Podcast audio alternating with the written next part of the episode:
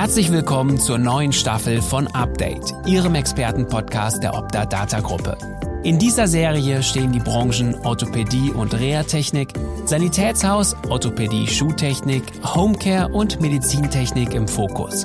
Gastgeber Bernhard Kötte diskutiert und analysiert alle 14 Tage für Sie neu und exklusiv die aktuellen und kommenden Markt- und vor allem Digitalisierungstrends des Hilfsmittelmarktes. Mit dabei sind erfahrene und praxiserprobte Fachexperten und natürlich stets der 360-Grad-Blick. Und jetzt geht's los. Heute mit Alexander Beermann.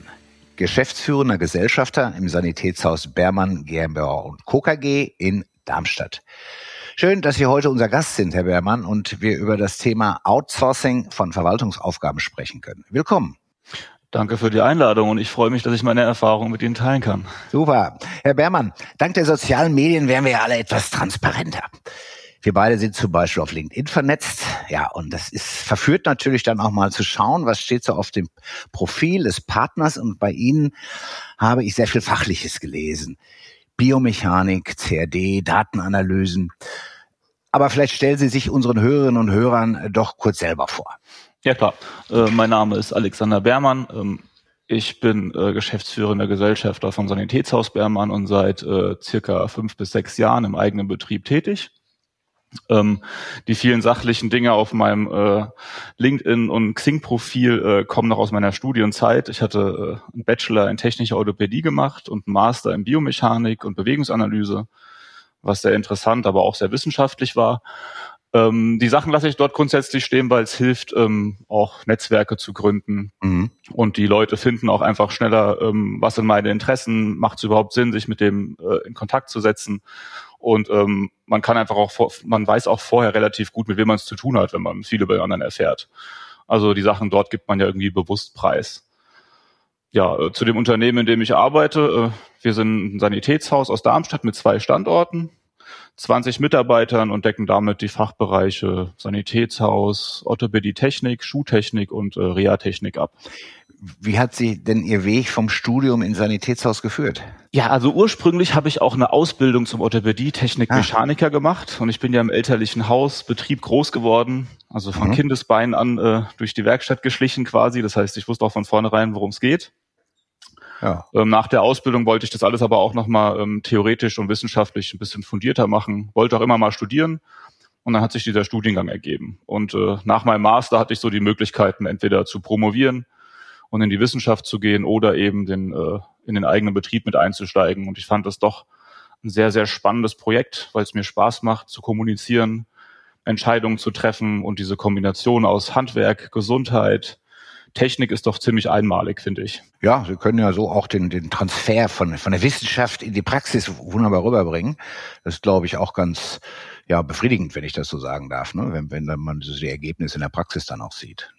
Vermute also, ich jetzt mal. Mittlerweile ist es jetzt so, durch die Digitalisierung, ähm, 3D-Druck, 3D-Modellierung, dass äh, Leute wie ich oder auch meine ehemaligen Kommilitonen oder die, die aus dem Studium kommen, doch auch wichtig werden in den Betrieben, die das etwas nicht nur das handwerklich-technische, sondern auch das digital-technische Modellieren am PC verstehen, Datenanalyse oder Daten zu verstehen, Bewegungsabläufe zu verstehen. Es wird auch immer wichtiger. Ähm, es gibt ja auch immer mehr äh, fachbezogene Vorträge zu dem Thema und auch andere Studiengänge, die das Thema äh, behandeln. Ist, denke ich, sehr wichtig, sich auch in dem Bereich außerhalb des reinen Handwerks äh, weiterzubilden und ein gewisses Know-how aufzubauen. Ja, absolut. Ne? Die Versorgung wird ja dann entsprechend äh, davon profitieren und beziehungsweise nicht die, also die, die Menschen profitieren dann entsprechend ähm, sind immer quasi am, am Puls der Zeit mit, mit den Entwicklungen. Ja, äh, die beruflichen Interessen äh, und ihre Schwerpunkte, die hatten wir jetzt äh, besprochen, äh, kurz angerissen. Passen denn diese beruflichen Interessen auch vielleicht mit privaten Aktivitäten zusammen oder anders gefragt, haben Sie ein Hobby, das zum Beruf passt? Das würde ich nicht sagen. Ich glaube, ich habe eher einen Beruf, der sich anfühlt wie ein Hobby. Aber meine privat, aber meine privaten Hobbys äh, sind ein bisschen anders gelagert. Also ich äh, gehe, ich gehe super gerne zur Arbeit. Das macht mir Spaß. Das heißt, es ist quasi eins meiner Hobbys. Äh, aber im Privatleben, äh, ich habe einen eigenen Hund, mit dem bin ich viel unterwegs, mache Sport, gehe zu meinem Herzensverein SV Darmstadt zu allen. Spielen. Äh, mein kleines, der kleine Wochenendspaß, der dazugehört. Ja, das ist, was ich privat so mache. Ja, aber wenn ich das jetzt mal so ein bisschen filter, habe ich herausgehört, also Beruf, äh, vielleicht gleich Hobby, äh, Kompetenzen, ja, sehr weit ausgedehnt, äh, mit wissenschaftlichem Hintergrund. Ähm, Ihr Beruf scheint, oder Sie führen, führen Ihren Beruf, wenn ich das richtig sehe, mit sehr viel Leidenschaft aus. Ähm, liege ich richtig, wenn ich sage, die Verwaltung im Sanitätshaus ist dann für Sie eher eine lästige, ja, weil am Ende natürlich auch existenzielle Frage?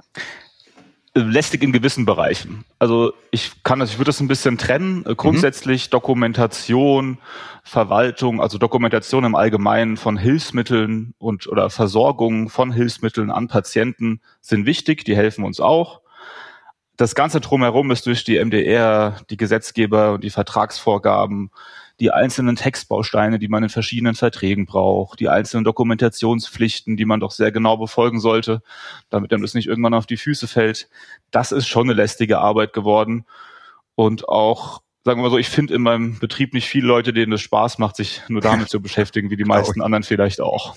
Man hat diesen Beruf gewählt, um, um nicht Verwaltungsdirektor zu werden. Ja, Einer der negativen Aspekte von dem ganzen Gesundheitswesen ist, glaube ich, wirklich im Verhältnis zu allen anderen äh, Branchen, die es so gibt, der gigantische Aufwand an Verwaltung und Dokumentation. Ja, äh, bräuchten wir nicht unbedingt.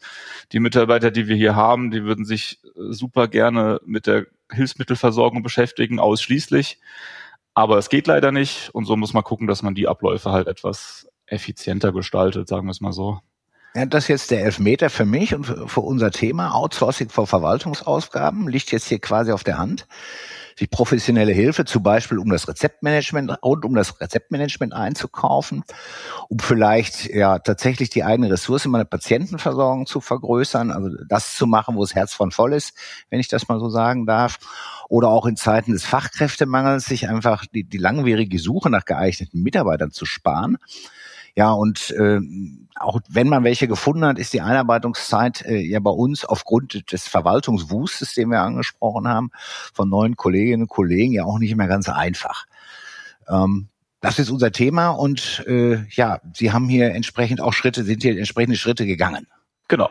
Also bei mir war ursprünglich der ausschlaggebende Punkt, warum ich nach Outsourcing von Verwaltungsaufgaben bei uns gesucht habe, war damals, ich glaube vor zwei Jahren, der Weggang von einem langjährigen Verwaltungsmitarbeiter. Und bei uns in einem Sanitätshaus von 20 Mitarbeitern haben wir jetzt auch nicht ähm, fünf bis sechs Leute in der Verwaltung, sondern meistens ein bis drei. Und wenn dann einer weggeht und der andere noch im Urlaub oder krank ist, hat man auf einmal niemanden mehr in der Verwaltung sitzen. Problem daran ist ja, wie die meisten wissen, dass Rezeptabrechnung ist quasi existenziell für uns. Das ist das, was den Cashflow darhält. Ja, das sind unsere Umsätze, bei den meisten wahrscheinlich über 80, 90 Prozent der Gesamtumsätze. Mhm. Heißt, ich habe eine Lösung gesucht. Wie kann ich meine Abrechnung sicher und risikofrei jede Woche gewährleisten? Und habe mir dann, als ich nur noch eine Verwaltungskraft hatte, mit der das auch aber lief, ähm, überlegt, was können wir machen. Und dann habe ich mich beim Herrn Böhner, meinem Lieblingsvertriebler der Optadata, gemeldet und mir mein Problem geschildert. Und ähm, ihm gesagt, hier, ich suche eine Lösung, kriegen wir es irgendwie hin, außer der Abrechnung selbst, auch die Abrechnungsvorbereitung mit der Optadata zu machen, gibt's da was? Äh, hat er mir die APD vorgeschlagen, also ist ja soweit ich weiß ein Tochterunternehmen der Optadata. Ja, richtig, genau. Und ähm, ne? hat er mir das mal vorgestellt, das Leistungsportfolio gezeigt. Hier auch nochmal ein großer Dank. Damals war es sehr nötig gewesen an Herr Böhner. Das ging sehr schnell. Das äh, Netzwerk herzustellen und mit den entsprechenden Stellen in Kontakt zu treten, hat super funktioniert. Ähm, dann wurde mir das Portfolio vorgestellt und ich habe mir aus dem Gesamtportfolio einfach äh, einige Dinge rausgesucht, die für uns in der Abrechnungsvorbereitung jetzt jede Woche sicher und ordentlich erledigt werden können, ohne dass ich äh, eigenes Personal dafür aufwenden muss. Mhm. Wenn wir es konkretisieren, was genau übernehmen die Kollegen, quasi die virtuellen Kollegen, äh, die bei Optadata jetzt für Sie tätig sind? Also sind ja echte Menschen, aber die arbeiten ja quasi so ein bisschen wie so eine verlängerte, wie so ein verlängerter Schreibtisch ist das eigentlich. Genau. Ja? Was machen die jetzt konkret? Also, also Kostvorschlag erstellen zum Beispiel oder? Aktuell läuft es so, ähm, wir haben, ich habe mich dafür entschieden, alle nachgelagerten Prozesse nach Abgabe der Hilfsmittel mhm. an die APD auszulagern. Das heißt, Kostenvoranschläge schreiben wir noch selbst. Ja. Ähm, das geht bei uns zum einen sehr schnell. Ich weiß, die APD macht das auch. Aber ähm, da haben wir hier noch gute Leute und wollen auch bei einigen Kostenvoranschlägen selbst noch entscheiden, was kommt rein. Ähm, in der Reha-Technik selbst ist teilweise auch relativ komplex, ja. äh, vertragsabhängig. Da sind wir noch, da sind wir relativ fit und es geht wie gesagt bei uns auch sehr zügig.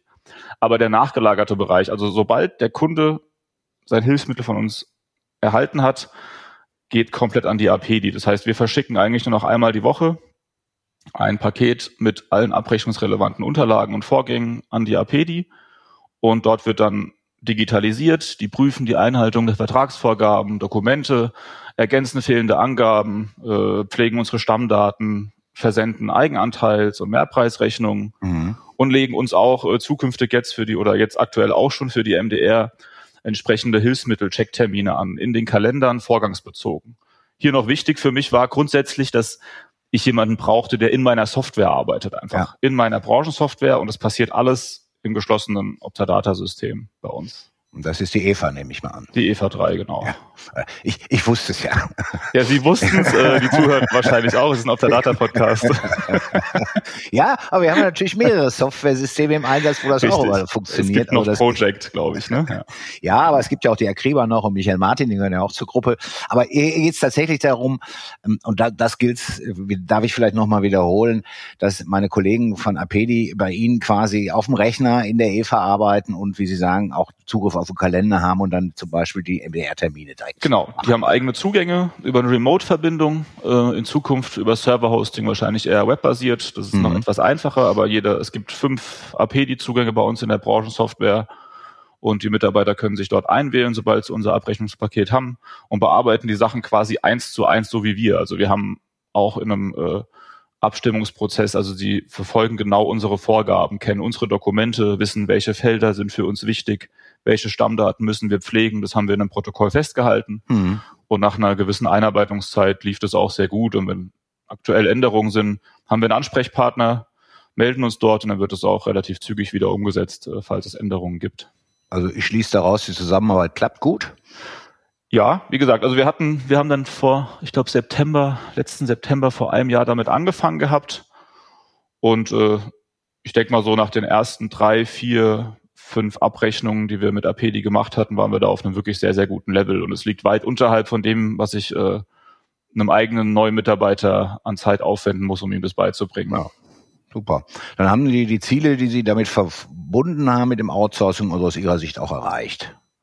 Ja, also Ziele waren grundsätzlich, äh, kein eigenes Personal zu binden. Und das Zweite ist, dass vor allem die Abrechnung jede Woche zuverlässig und auf einem guten Niveau funktioniert. Ähm, das ist, wie gesagt, sehr wichtig für uns und für alle Leistungserbringer, denke ich. Wie sieht's denn mit, mit Rückläufern aus? Haben Sie das Gefühl, dass es auch etwas weniger sind, weil Experten da am Start sind aus dem Abrechnungshaus? Das ist, glaube ich, zweigeteilt, denn die Schuld für Rückläufer liegt ja nicht zwangsläufig bei der Abrechnungsvorbereitung, sondern schon bei der Bearbeitung der Hilfsmittelversorgung selbst. Äh, es mhm. gibt also die Vorprüfung, die, die einfachen, die typischen Rückläufer, die die Verwaltung oder in der Abrechnungsvorbereitung erledigen kann, erledigt APD für sich gut. Also fehlende Genehmigungen, die gibt es kaum noch. Äh, oder wir haben sie vielleicht nicht beigelegt, aber es gibt natürlich auch noch Rückläufer, für die kann keiner was oder es gibt Zuzahlungsfehler. Ja, das kennt, glaube ich, wenn Leute ja. aus der Branche zuhören, kennen sie die Problematik. Aber wir haben äh, keine Rückläufer, die an der Abrechnungsvorbereitung selbst liegen. Also ja, es gibt okay. immer mal wieder kleine Fehlerchen oder auch Fehler bei Kostenträgern Menschen, ne, selbst. Ne, die da arbeiten. Ne? Genau. Also, ob, ob Darmstadt oder in Essen, der Mensch bleibt Mensch. Ganz egal wo, ja. Fehler passieren. Ja, genau. Ähm, wenn Sie mal so einen springenden Punkt der Zusammenarbeit äh, nennen würden, ähm, wie, wie, wird der, wie wird der lauten, wo Sie sagen, das ist der Punkt, warum ich mich bestätigt fühle, das äh, richtig gemacht zu haben, das Outsourcing hier vom Der springende Punkt heißt, ich kann 365 Tage im Jahr weiß ich, dass mein Geld für meine Hilfsmittelversorgung reinkommt, egal wie viele Leute bei mir in der Verwaltung sitzen. Das funktioniert. Jede Woche, das Paket geht raus und wird abgerechnet. Ohne Risiko für mich wenn wir bei dem Thema Abrechnung gerade nochmal sind, vielleicht äh, nochmal den Ausblick in die Zukunft, äh, digitale Abrechnung. Also wenn Sie EVA äh, haben, Sie, Sie haben die, die Fachleute dazu jetzt, wenn auch extern, ähm, ist das Thema digitale Abrechnung, also sprich Connect-Daten äh, direkt hin und her zu schieben, dann auch, um, um sie in der Buchhaltung dann auch einfacher verbuchen zu können. Ist das ein Thema für Sie? Ja, das machen wir ja schon seit drei oder vier Jahren. Die Connect-Abrechnung selbst hatten wir ja bei uns intern in der Verwaltung da schon vor, bevor wir AP die genutzt haben, eingeführt. Mhm. Ähm, und die AP, die macht die Connect-Abrechnung für uns selbst ja. jetzt auch. Äh, was angenehm ist, unsere Rückläufer bearbeiten wir immer noch selbst. Und jede kleine Teilabsetzung äh, von 3,50 Euro oder 6,90 Euro, äh, die vielleicht einfach ein fehlerhafter Preis war oder ein mhm. Zuzahlungsfehler, da wird schon entsprechende Gutschrift in der Software vorbereitet. Das heißt, der Rückläufer kommt zurück und ich muss eigentlich nur noch auf Gutschrift klicken und genau der Absetzungsbetrag ist schon vorbereitet und eingebucht. Und man ja. kann auch direkt ähm, Nachberechnungen starten, falls man möchte, mit in einem neuen Vorgang, ja. mit einem Klick. Ja, das ist sehr komfortabel. Wir haben im letzten Podcast mit Johannes Carstens ja auch darüber gesprochen. Ja, aber blicken wir mal über den Tellerrand hinaus. Äh, Rezeptabrechnung, klar, irgendwie egal wie sie umgesetzt wird, es muss. Äh, brauchen wir eigentlich gar keine, nicht der Rede wert. Sehen Sie denn auch in anderen Arbeitsfeldern des Sanitätshauses Möglichkeiten, Dienstleistungen auszulagern? Ja, also wir machen das äh, in verschiedenen Bereichen, also vor allem im Produktionsbereich lagern wir Teile schon aus. Äh, dadurch, dass wir eben, wie gesagt, kein riesiger Betrieb sind, keine äh, extra Abteilung für alles haben, äh, lassen wir uns teilweise ähm, Hilfsmittel oder Teilprodukte in Service fertigen, Testschäfte für Prothesen, lassen uns Einlagen fräsen, auch im 3D-Druck oder der Leistenfertigung mhm. äh, greifen wir teilweise auf externe Dienstleister zurück. Also in der Produktion machen wir das grundsätzlich auch, um keine großen Einmalinvestments eingehen zu müssen in ja. Fräsen oder 3D-Drucker, weil die sich in kleineren Stückzahlen nicht rentieren. Äh, Im Servicebereich arbeiten wir, wie schon gesagt, zum einen mit der Abrechnungsvorbereitung von APEDI. Dann lassen wir uns ja auch die Abrechnung selber von der ODA, also Observata Abrechnungsgesellschaft, ja. machen. Und seit diesem Sommer nutzen wir tatsächlich auch noch ein Callcenter von der Optadata, OD Dialog, mhm. äh, die für uns die eingehenden Anrufe annehmen.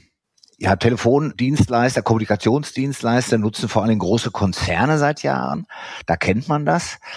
Ähm, Sie sind jetzt ein, ein Mittelständler, ein, ein kleineres Haus, wenn ich das äh, mit allem Respekt sagen darf. Ähm, ist das Sanitätshaus Bermann ein Beispiel dafür, dass auch solche Servicecenter rund um Telefondienstleistungen im Sanitätshaus ähm, ja sinnvolle Dienste leisten können?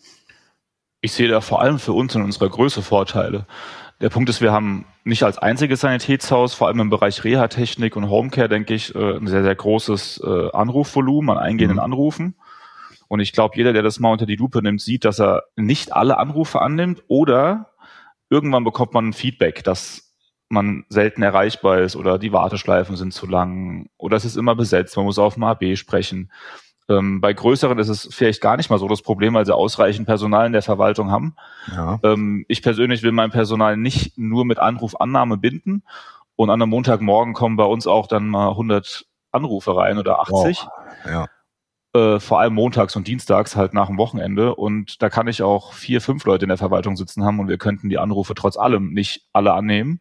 Heißt, ich habe einfach eine Lösung gefunden, zu sagen, meine Anrufe werden jetzt mittlerweile zu 95 Prozent angenommen. Jeder Kunde bekommt eine Antwort und ähm, wir bekommen entsprechend zu unseren Mitarbeitergruppen in unserer Branchensoftware auch in dem Fall Aufgaben an die entsprechenden Mitarbeiter angelegt, schon kunden- oder vorgangsbezogen. Also auch hier eine voll integrative Vorgehensweise, ja, dass, dass also der Informationsfluss äh, zu 100 Prozent gewährleistet ist, eben im Zusammenspiel eben mit der Software. Ähm, ja, die Lost Calls, das ist ja immer ein Problem, ja. Und am Ende des Tages, wenn ich Pech habe, äh, gehen meine Google-Bewertungen äh, stark ins Negative, ähm, was ja auch nicht gerade so schön ist. Äh, auch wenn ich das nicht überschätzen will, gerade im Sanitätshausbereich nicht, aber ja, so, so, solche, so eine Kundenunzufriedenheit kann man, kann man dadurch ja abfedern.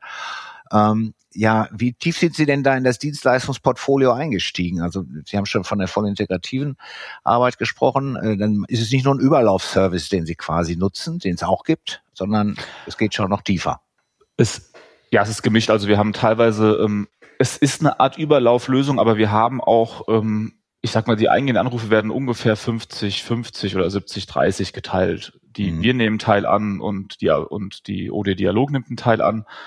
Ähm, wobei, wie gesagt, vor allem in den in den Anrufspitzen sind es teilweise halt auch so viele Anrufe innerhalb einer Stunde, die könnten wir nie abdecken.